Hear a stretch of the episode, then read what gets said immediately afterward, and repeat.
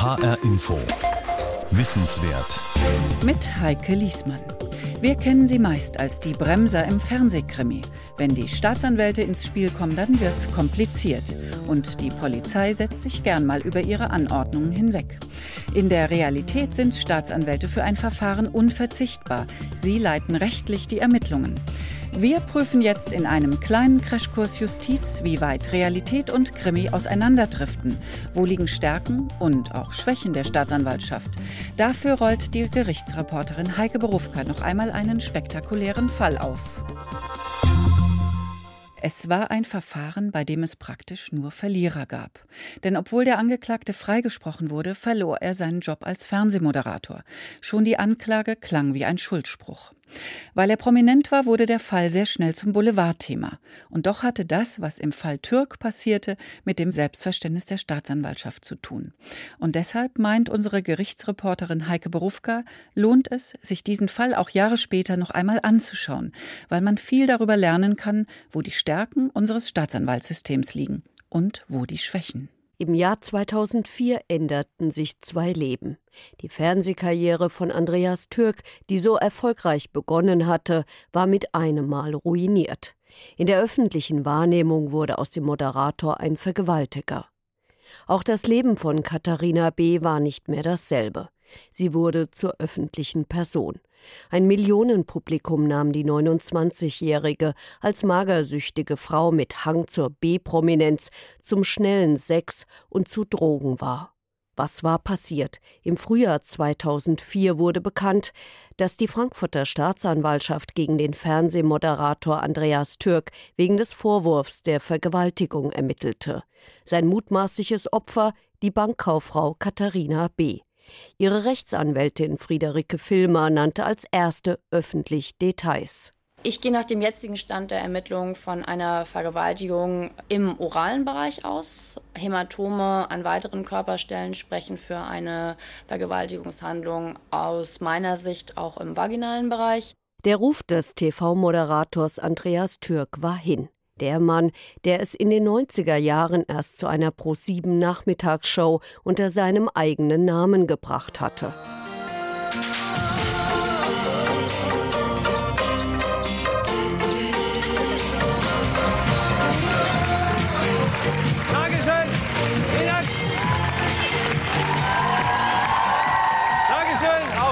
Und dort und dort und dort. Und natürlich auch und den die Leserinnen einer Frauenzeitschrift gerade noch zum erotischsten TV-Entertainer Deutschlands gewählt hatten, war plötzlich geächtet. Im März 2004 trennte sich Pro7 von Andreas Türk, nicht wegen Erfolglosigkeit, sondern weil sein Ermittlungsverfahren öffentlich geworden war. Es sollte fast ein Jahrzehnt dauern, bis 2012, bis er wieder auf dem Fernsehbildschirm zu sehen war. Seitdem moderiert er auf Kabel 1 eine Sonntagssendung. Das fühlt sich so schön an. Es ist irgendwie so ein, wie zu Hause, wie früher. Ist gut. Moderator Andreas Türk ist in seiner neuen Sendung ganz in seinem Element. Seit Anfang Dezember führt er nach acht Jahren TV-Abstinenz durch das Kabel 1 Wissensmagazin Abenteuer Leben. Hallo, ich bin Andreas Türk. Mit mir wird Wissen jetzt jeden Der Beginn Sonntag des Verfahrens gegen einen Promi und Türks Absturz, sie hatten ihren Ausgangspunkt in einer Nacht anderthalb Jahre zuvor. Die Staatsanwaltschaft mühte sich zunächst verdeckt, später öffentlich herauszufinden, was in jener Nacht vom 24. auf den 25. August 2002 auf der Frankfurter Honselbrücke passiert war. Es war die Nacht, in der sich Katharina B. und Andreas Türk kurz zuvor in einer Bar kennengelernt hatten und später gemeinsam auf dem Weg zur nächsten Bar auf die Honselbrücke abbogen. Eine Stahlbrücke, die in ein Industriegebiet am Frankfurter Osthafen führt.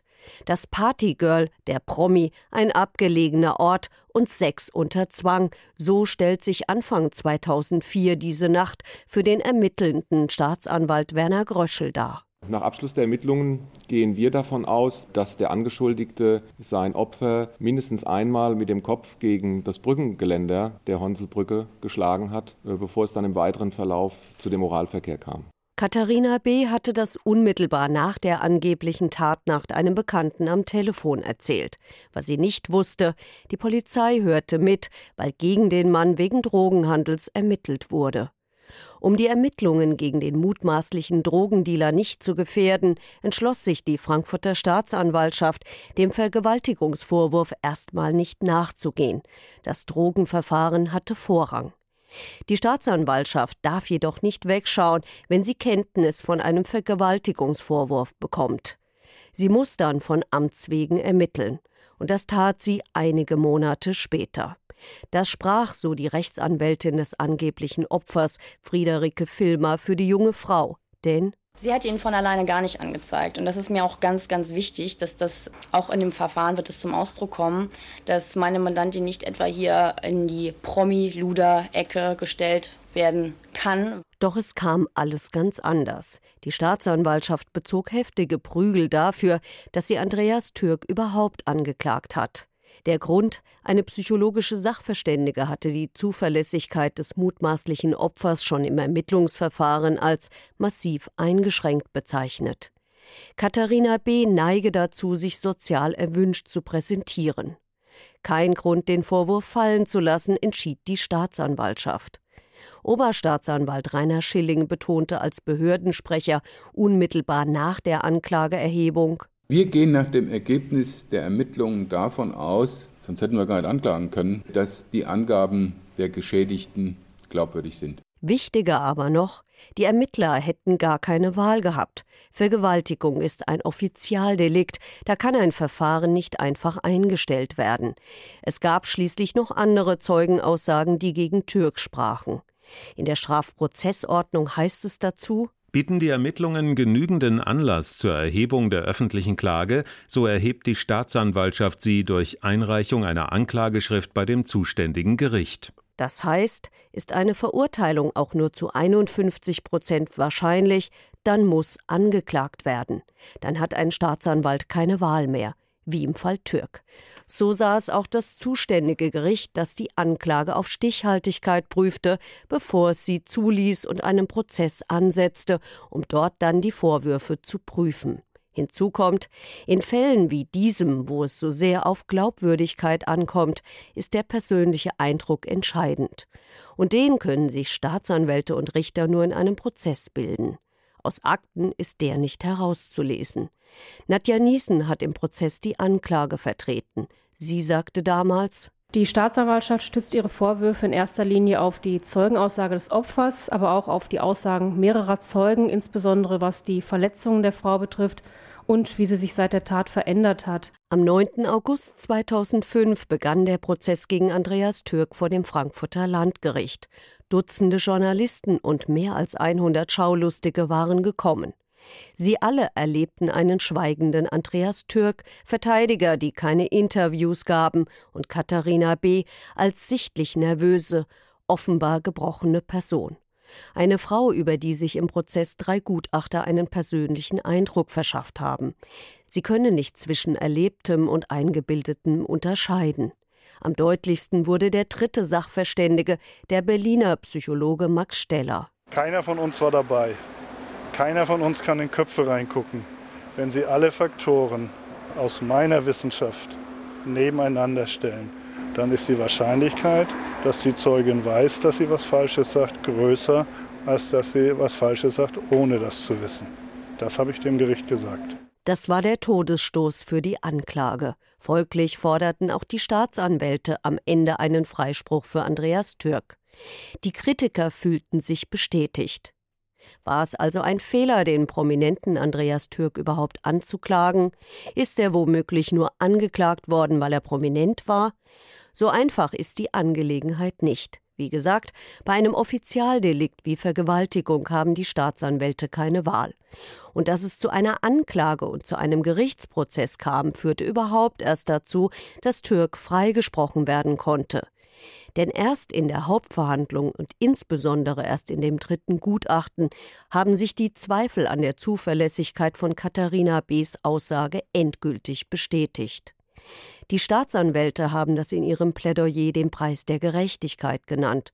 Noch nach dem ersten Verhandlungstag hatte Staatsanwalt Wilhelm Möllers gesagt, denn die Vorwürfe einseitiger Ermittlungen sind doch sozusagen Generalvorwürfe, die immer wieder gegen die Staatsanwälte erhoben werden und sich im Nachhinein erfahrungsgemäß jedenfalls als äh, nicht haltbar herausstellen. Es geht auch nicht darum, was wir hier glauben oder was wir nicht glauben, sondern wir gehen davon aus, dass sich aufgrund der von uns zu präsentierenden Beweismittel der Sachverhalt bislang so zugetragen hat, wie in der Anklageschrift dokumentiert ist. Das hat auch mit dem Selbstverständnis deutscher Staatsanwälte zu tun. Sie bezeichnen die Staatsanwaltschaften gern als die objektivste Behörde der Welt. Denn, so steht es in einer Vorschrift, der Staatsanwalt ist nicht nur Ankläger, er muss auch alles finden, was für den Angeklagten und gegen seine Schuld spricht.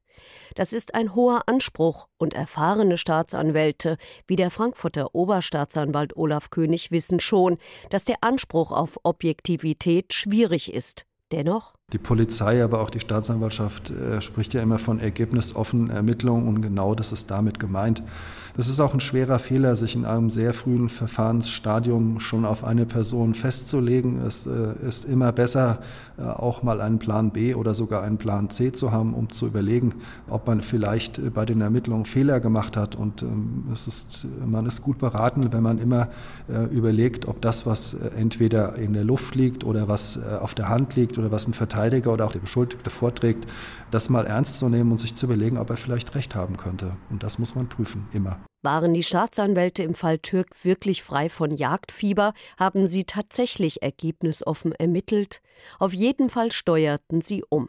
Nach acht Verhandlungstagen wichen auch die beiden Staatsanwälte von ihrer Anklage ab.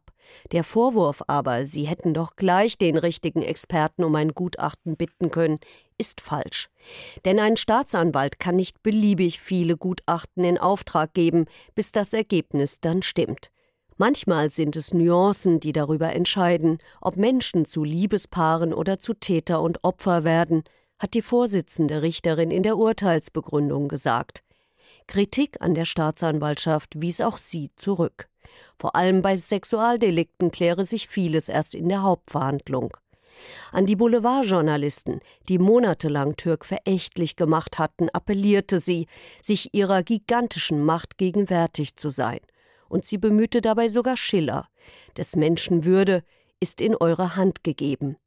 Schwacher Trost für Andreas Türk, ein Freispruch vor Gericht gilt in der Öffentlichkeit mehr als die Einstellung eines Ermittlungsverfahrens, auch wenn es rechtlich dasselbe ist.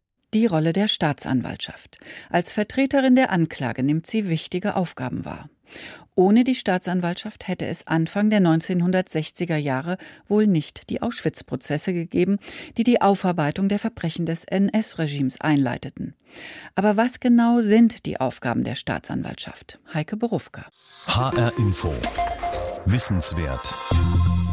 Der Frankfurter Oberstaatsanwalt Olaf König benötigt knapp sechs Sekunden, um die Aufgaben der Staatsanwaltschaft zu erklären. Die Wahrheitsfindung, dann ein justizförmiges Verfahren und ein gerechtes Urteil zu erwirken. Es beginnt immer mit einem Anfangsverdacht. Das Ermittlungsverfahren leitet die Staatsanwaltschaft und nicht die Polizei. Deshalb ist ein Staatsanwalt, ist eine Staatsanwältin von Anfang an dabei. Bei Kapitalverbrechen muss sie oder er sogar am Tatort sein. So steht es im Gesetz. Damit soll verhindert werden, dass die Ermittler wertvolle Beweismittel möglicherweise nicht verwerten können, weil im Ermittlungsverfahren in einer frühen Phase Fehler gemacht worden sind. Zum Beispiel, weil Verdächtige oder Zeugen falsch oder gar nicht belehrt worden sind. All das könnte sonst die Beweislage verschlechtern oder in einem Prozess vor Gericht nicht mehr verwertbar sein.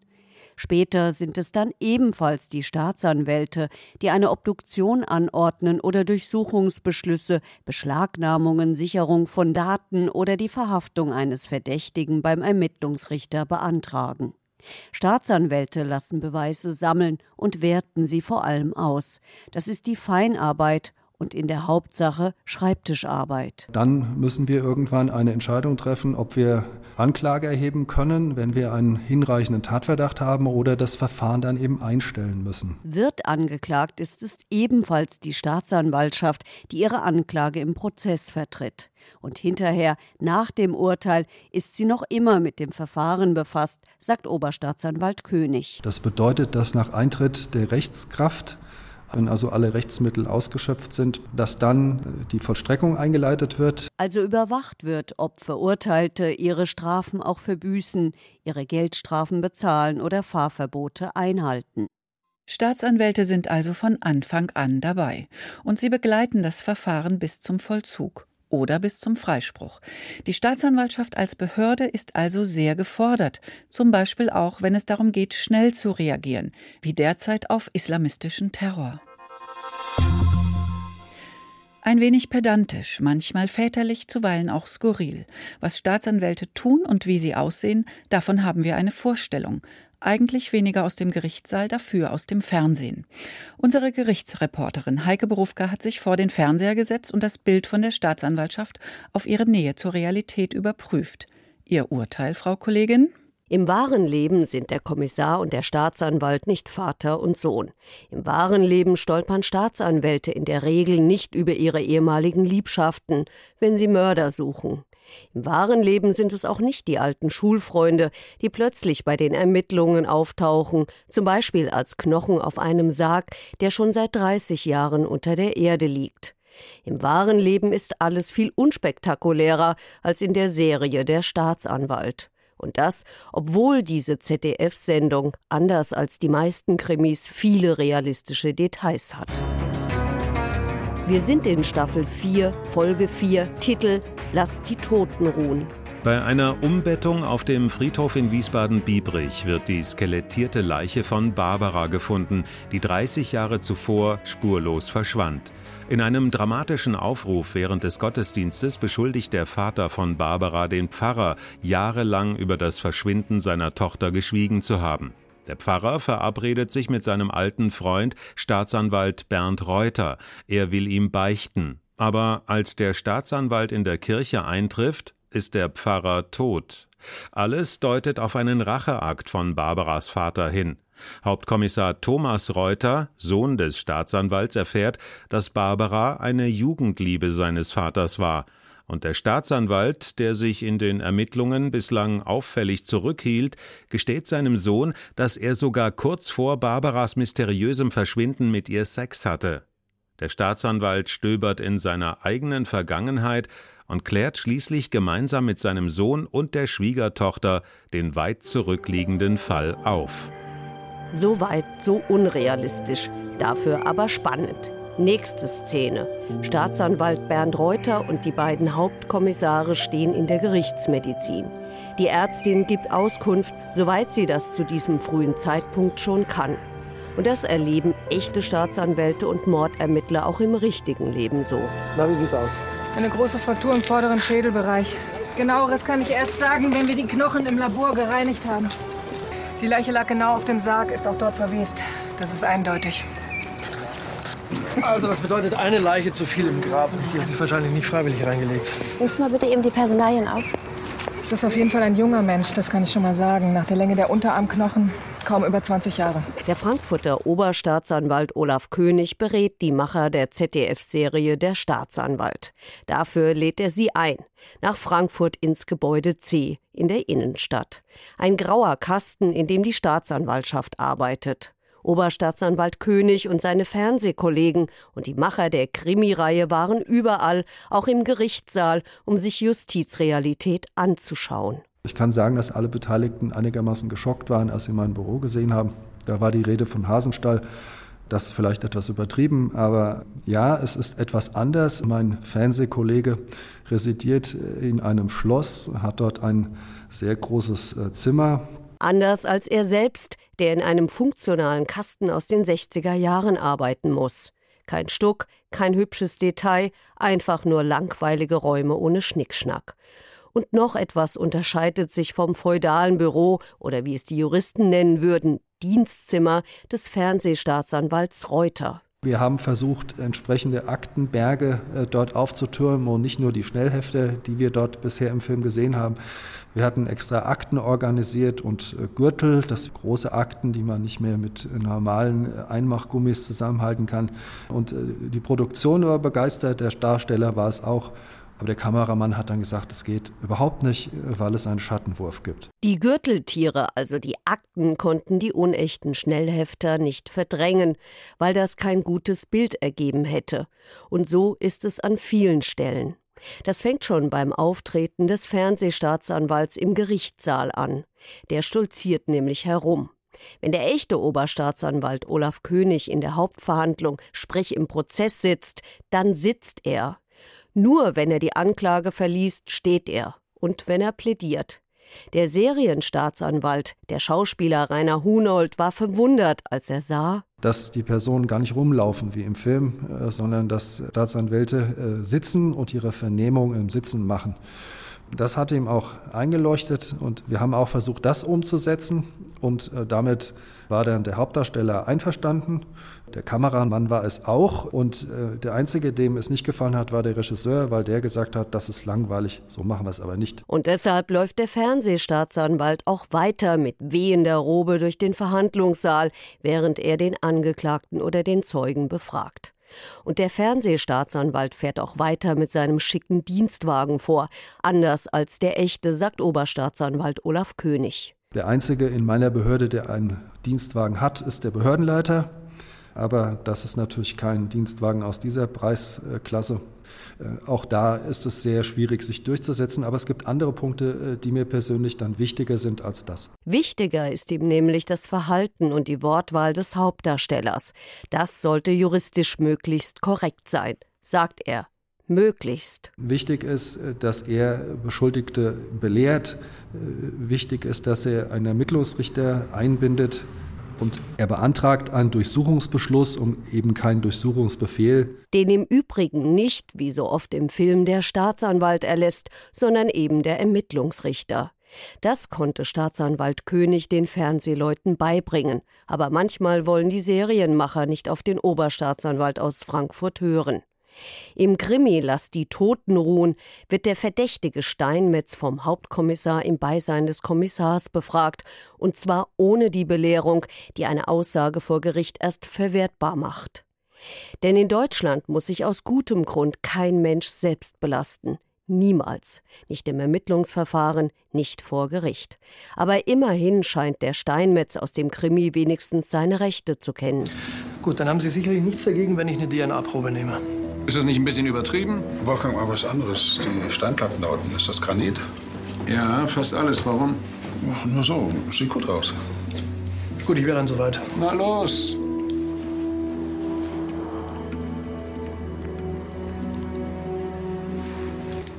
Ab sofort braucht ihr keine weiteren Fragen mehr zu stellen. Ab jetzt nur noch mit meinem Anwalt. Ende des Gesprächs. Raus. Einen schönen Tag noch. Und auch diesen Dialog dürfte es im wirklichen Leben nicht geben. Guten Tag, Wolfgang. Bernd, was sagst du denn zu Johannes? So ein tragischer Unfall, ich kann es noch gar nicht fassen. Wir ermitteln wegen Mord.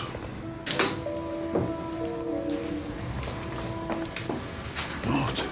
Warum würde das ein echter Staatsanwalt niemals so sagen? Frage an den Oberstaatsanwalt Olaf König. Die Fälle sind Tötungsdelikte. Wir vermeiden Einordnungen wie Mord oder äh, ähnliche Bezeichnungen, sondern wir ermitteln erstmal ergebnisoffen und äh, werten anschließend äh, dann die Dinge auch juristisch, wobei es durchaus so sein kann, dass äh, im Rahmen eines Ermittlungsverfahrens der Haftbefehl auf Mord lautet und die Anklage auf Totschlag oder umgekehrt. Richtig abenteuerlich wird es aber, sagt der Frankfurter Oberstaatsanwalt König, wenn wie in vielen anderen Krimiserien das Landeskriminalamt plötzlich der Staatsanwaltschaft einen Fall entzieht, weil der zu brisant für Staatsanwälte erscheint. Das ist schlechterdings nicht vorstellbar. Die Staatsanwaltschaft ist die Herrin des Ermittlungsverfahrens. Also uns kann man keinen Fall entziehen. Das ist einfach grotesk. Das ist einfach gegen die Verfassung. Ja, es Verstoß gegen das Gewaltenteilungsprinzip. Und noch etwas lässt den Fernsehberater Olaf König vom Bildschirm aufschrecken. Wenn zum Beispiel ein Ermittlungsrichter einen Haftbefehl erlässt und auch verkündet, und anschließend wird der Beschuldigte mit einem Polizeifahrzeug abgeholt. Ist das eben schlicht und ergreifend falsch, weil juristisch gesehen ist es so, dass ab dem Zeitpunkt des Erlasses und der Verkündung aus der Polizeisache eben spätestens dann eine Justizsache wird. Und deswegen muss dieser Abtransport mit einem Justizlaster, auf dem am besten JVA für Justizvollzugsanstalt steht, so dass man sieht, dass die richtigen Personen dann dort äh, ihn auch abgeholt äh, hat. Aber dem echten Staatsanwalt begegnet normalerweise beim Ermitteln auch nicht die Ex am Rheinufer, um ihm alte Fotos zu zeigen. Ich habe dir was mitgebracht. Erinnerst du dich? Nein! Ja, unser Frühlingsfest 1973. Oh. ist das Wolfgang hier? Ja. ja. Ah. Und hier, guck mal, Barbara ist auch drauf. Ja, habe ich schon gesehen. Ja. Ich war ganz schön sauer an dem Abend auf euch beide. Warum? Denkst du, ich weiß nicht, was da gelaufen ist? Was ist denn da gelaufen? Du hast mit ihr geschlafen. Das dürfte ebenfalls im echten Staatsanwaltsleben beim Ermitteln eher selten vorkommen. Anklage im Namen des Staates. Das war H-Info Wissenswert mit dem Crashkurs Justiz über die Aufgaben der Staatsanwaltschaft von Heike Berufka. Diese Sendung finden Sie als Podcast auf hinforadio.de. Sie steht als Unterrichtsmaterial Schülern und Lehrern in Hessen zur Verfügung. Mein Name ist Heike Liesmann.